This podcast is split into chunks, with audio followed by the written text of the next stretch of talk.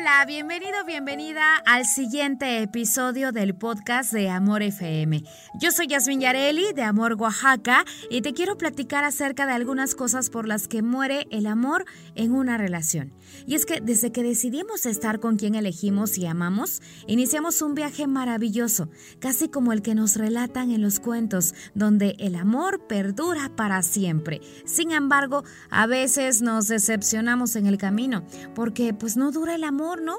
Amamos con todo nuestro ser y además somos correspondidos, pero de repente el amor fracasa.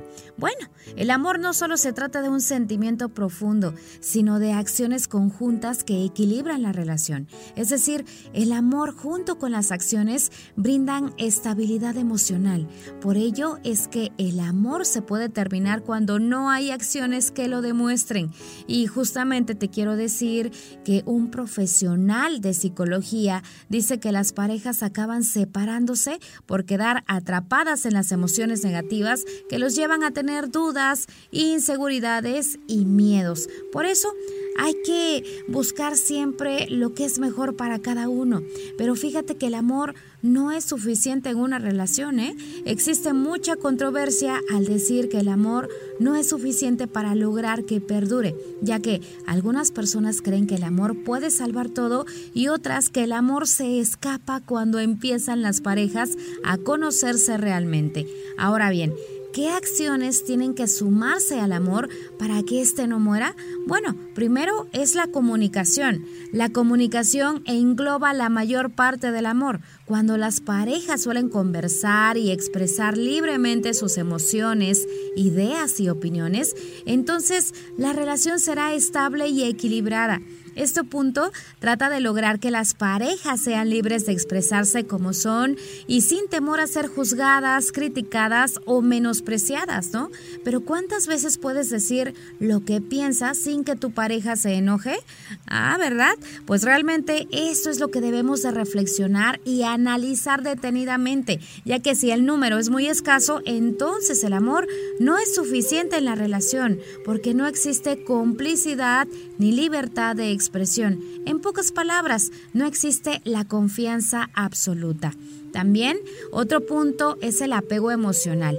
Este se define como la habilidad para crear un vínculo emocional y físico hacia otra persona, que da un sentido de estabilidad y seguridad necesario para crecer y desarrollar la personalidad.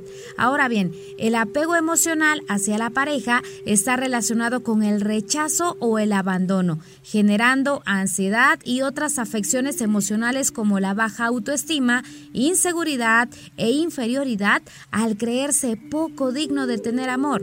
El amor puede terminar cuando las personas viven apegadas a sus parejas, siendo manipuladas y doblegadas emocionalmente. Este problema surge por la inseguridad propia y por las malas experiencias vividas en relaciones pasadas. Cuando una persona teme ser abandonada, entonces hará todo lo posible para evitarlo. Así, muchas veces estas personas se convierten en víctimas de maltrato físico y emocional sin darse cuenta. Así que Vale la pena, sí, pues acudir con un especialista si es que pasas por este tipo de situaciones. Pero también otro punto muy importante es cuando no hay empatía.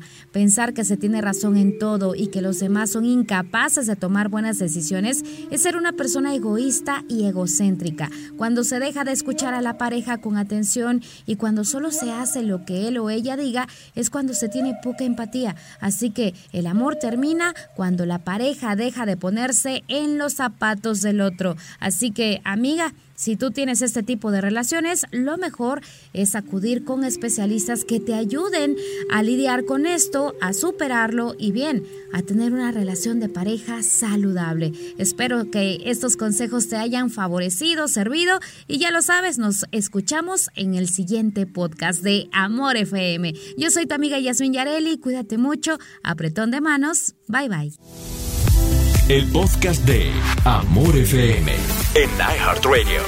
iHeartRadio.